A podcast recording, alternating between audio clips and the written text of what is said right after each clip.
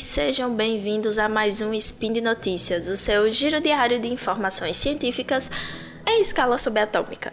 Meu nome é Daniel Almeida e hoje, dia 18 Driadan do calendário Decatrian, que ninguém usa, e dia 13 de abril do calendário Gregoriano, falaremos de psicologia.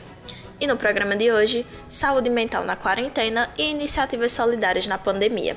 Roda a vinheta, editor. Speed Notícias.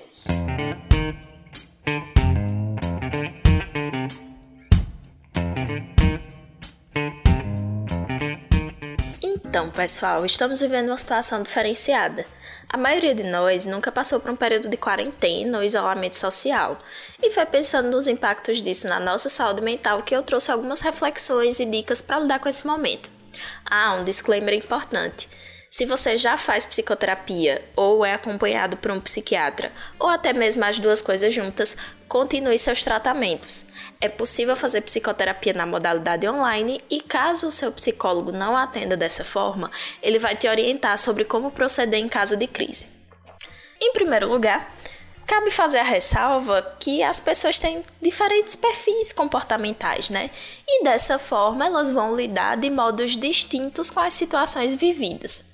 Então, nesse momento de grandes mudanças, assim como em qualquer outro, é importante que a gente saiba respeitar o nosso próprio tempo e não se cobrar para seguir todas as dicas dos, dos diversos especialistas em saúde que a gente está vendo por aí. Então, o recadinho principal mesmo desse spin todo é o seguinte: faça as coisas na medida das suas possibilidades, né? Esteja você de quarentena ou não, porque a gente sabe que alguns profissionais de serviços essenciais continuam trabalhando, né? Então, não se cobre para ser extremamente produtivo e manter uma vida absolutamente normal, porque a gente está numa situação de exceção, né? Então, respeite o seu tempo e vivencie o momento de acordo com o seu ritmo. Então, assimile a situação, assimile tudo que está acontecendo e aos poucos vá tentando se restabelecer. Né? É importante viver esse período inicial meio que de luto, digamos assim. Que não é bem um luto, mas é um período inicial de, de tristeza, de adaptação, né? Então, é, seja paciente com você mesmo. Dito isso, é interessante que a gente tente manter minimamente uma rotina, certo? Não precisa ser algo super elaborado e rígido, mas uma listinha breve com duas ou três atividades para você fazer no dia já é de grande ajuda e eu te explico por quê. Quando a gente cumpre uma tarefa pré-definida, isso ativa o nosso sistema de recompensa, liberando hormônios relacionados ao bem-estar, né? principalmente a dopamina. Então não precisa ser nada complexo, não. Pode ser arrumar a cama quando você acorda, pode ser ler cinco páginas daquele livro que está encostado na cabeceira da cama há décadas e que você nunca pegou. O importante é que sejam coisas factíveis com a, com a sua disposição atual. Ou seja, não adianta nada você é, se propor a dar uma geral nos armários de casa se você não tem energia para isso. Mas dá para você quebrar essa tarefa em pedacinhos pequenininhos de acordo com aquilo que você consegue fazer no momento. Né? É sempre aquela coisa do respeite seu tempo e respeite a sua saúde mental. Você não precisa, é, por exemplo, faxinar a casa inteira ou, ou colocar tudo dos armários para fora e tirar aquelas roupas que você já queria tirar para separar para para separar para doação e essas coisas. Você não precisa fazer isso de uma vez só. Você pode se propor, por exemplo, a arrumar uma gaveta, ou sei lá, tirar a roupa do varal. Ou você pode se propor é, ao fazer coisas mínimas, sabe? Aquela coisa. Veja como é que tá a sua disposição. Não tem como aqui fazer é, regras gerais para todo mundo, porque cada pessoa tem o seu ritmo e vai reagir de acordo com a maneira. Então também não adianta eu passar uma lista para vocês com mil coisas que vocês podem fazer, porque isso já está rodando na internet faz muito tempo. Né? Existem opções para te tirar do tédio, existem muitas coisas que você pode fazer para não ficar sem fazer nada, mas o principal é você ver o que é que você tem energia para fazer, né? O que é que você tem disposição para fazer. E se você não tem disposição para fazer nada no momento, faz o mínimo, né? Levanta da cama, arruma a cama, toma um banho, se alimenta, né? Faz o básico. Começa com o básico. E aí depois você vai é, vendo de acordo com, com a tua disposição e com aquilo que você está conseguindo fazer, o que mais você consegue fazer, né? De que forma você consegue lidar com isso. Porque cada pessoa tem seu ritmo, cada pessoa tem seu tempo. E também para algumas pessoas pode ser bem útil um recurso chamado escrita terapêutica. Então você pode pegar um papel ou pode fazer no computador ou no celular e escrever tudo que está te angustiando, que está trazendo sofrimento, as suas preocupações. Pode ser muito útil colocar isso para fora e ver, dentre todas essas situações, o que é que você consegue controlar e o que é que você não consegue controlar. Né? Saber o que é que está ao seu alcance fazer e o que não.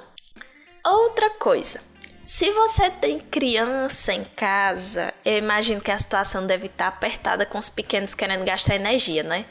Porque às vezes nem os adultos não, não têm mais energia, mas os meninos se deixar derrubar a casa. Pois é, e o que fazer para entreter esses pequenininhos, né? Bom, gente, eu acho que antes de pensar no entretenimento infantil, a gente tem que é, pensar que seria interessante explicar para eles o que é que está acontecendo porque a rotina da criança mudou completamente. Então ela ia para a escola de segunda a sexta, ela encontrava os amiguinhos dela, ela via a, a professora, ela brincava no parquinho, ela fazia mil e uma atividades e de repente agora ela não sai de casa. Então é interessante conversar com essa criança sobre o que está acontecendo numa linguagem acessível para a idade dela. Né? Não adianta você chegar para um menino de dois anos de idade e dizer que está tendo uma pandemia porque ele não vai entender e muito provavelmente vai ficar extremamente assustado. Então, se ele for muito pequenininho, você pode falar algo do tipo: olha, tem um bichinho muito pequeno que a gente não consegue ver e que ele deixa a gente doente, né? Por isso que a gente tem que ficar em casa, tem que lavar bem as mãos e limpar bem o que a gente pega, essa coisa toda. Se ele for maiorzinho, você já vai conseguir. Se a criança for um pouco maior, você já vai conseguir explicar com é, com palavras um pouco mais difíceis, digamos assim. Né? Mas o interessante é sempre colocar o foco naquilo que ele pode fazer para se prevenir e também é, tentar não mostrar um lado muito catastrófico da situação, porque a criança ela pode se impressionar com facilidade e aí ficar, ficar com muito medo, né, com dificuldades para dormir, né, ficar muito ansiosa. Então é importante conversar bem com o pequeno, mas também respeitar a capacidade psicológica, digamos assim, dele ou dela, né? Respeitar é, o desenvolvimento que essa criança tem para lidar com aquela informação. E se você puder explicar de maneira lúdica, melhor ainda.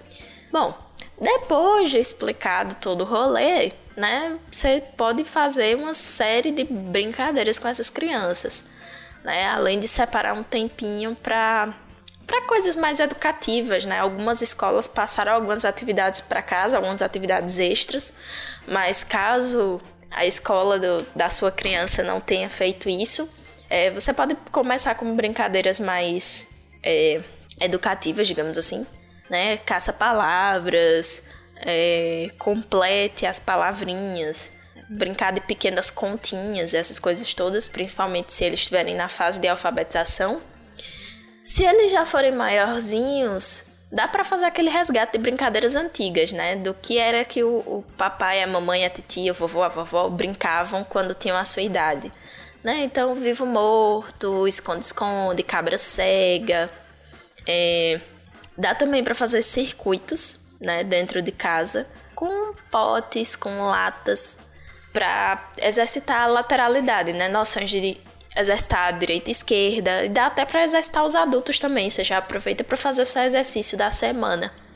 Então, tem alguns vídeos na internet, né? Você pode montar uma pistazinha com potes ou latas delimitando, e aí a criança competindo com outra pessoa, que pode ser você ou outra criança, é, tem que fazer esse circuito em menor tempo e fazendo movimentações diferentes. Então, primeiro vai engatinhando, depois volta fazendo um oito no, no circuito, depois vai pulando.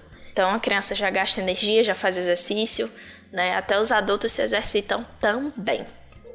Você também pode construir brinquedos junto com eles. Pega aquela caixa de fósforo, aquele rolo de papel higiênico vazio, retalho de tecido, tampinha de garrafa, vai fazendo brinquedos junto com eles.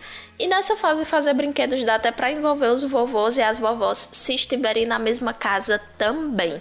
E falando nos idosos, ouvir suas histórias, jogar com eles e exercitar hobbies podem ser excelentes alternativas, né? O importante é respeitar o seu tempo e o tempo deles e fazer aquilo que está no alcance da saúde psicológica de vocês no momento. Se esforce, mas não force. Tem diferença. Bom, sobre as iniciativas solidárias na pandemia. Tempos de quarentena e isolamento social podem ser muito difíceis. Então eu quero compartilhar algumas iniciativas solidárias realizadas no Brasil que podem te ajudar aí no teu contexto. Mas antes de listar as ações que tomaram conta dos noticiários, eu quero compartilhar com vocês coisas que foram feitas por pessoas próximas. Para evitar citar nomes e não correr o risco de esquecer de ninguém, eu vou só falar as situações, certo? Alguns médicos se disponibilizaram para renovar receitas de medicamento de uso contínuo dos vizinhos que estão em grupo de risco. Então, medicamentos usados no tratamento de diabetes, hipertensão, né, estão sendo renovados por alguns médicos. Outros profissionais de saúde também têm se organizado para fazer visitas domiciliares de vacinação contra a gripe para idosos. E algumas prefeituras têm oferecido modelo de vacinação em drive-thru também para para influenza, né? Tá começando a campanha agora. Quer dizer, tá começando a campanha agora quando eu tô gravando esse episódio. Quando ele sair, a campanha já vai estar tá em outros grupos, né? Mas enfim. Algumas pessoas também se disponibilizaram para fazer compras para os vizinhos idosos, evitando que eles não saiam de casa porque são um grupo de risco. Outras cidades realizaram montagens de abrigos temporários para pessoas em situação de rua e distribuíram kits para higiene. Além disso, Outras. Outras iniciativas ecoaram pela internet, né?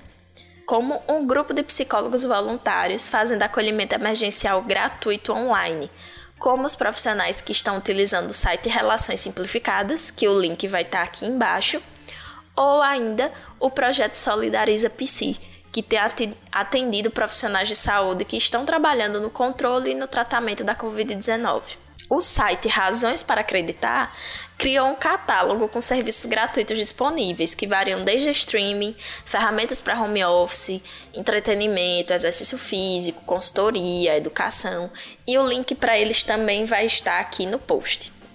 Já outras empresas começaram a mudar sua produção e passaram a produzir álcool em gel, né, como empresas do ramo de bebidas, do ramo de limpezas e do ramo de perfumaria e esses produtos são doados para hospitais.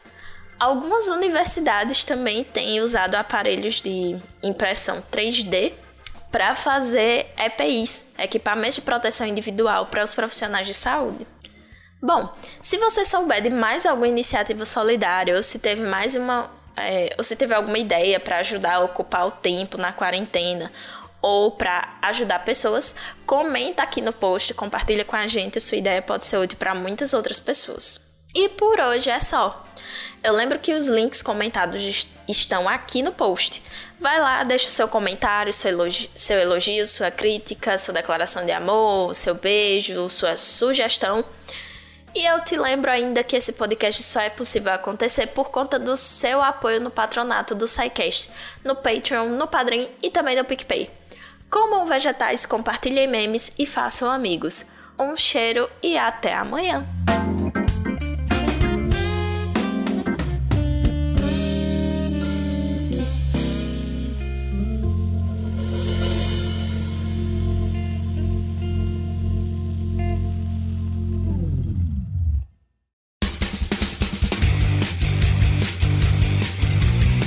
Cortes, edição de podcast.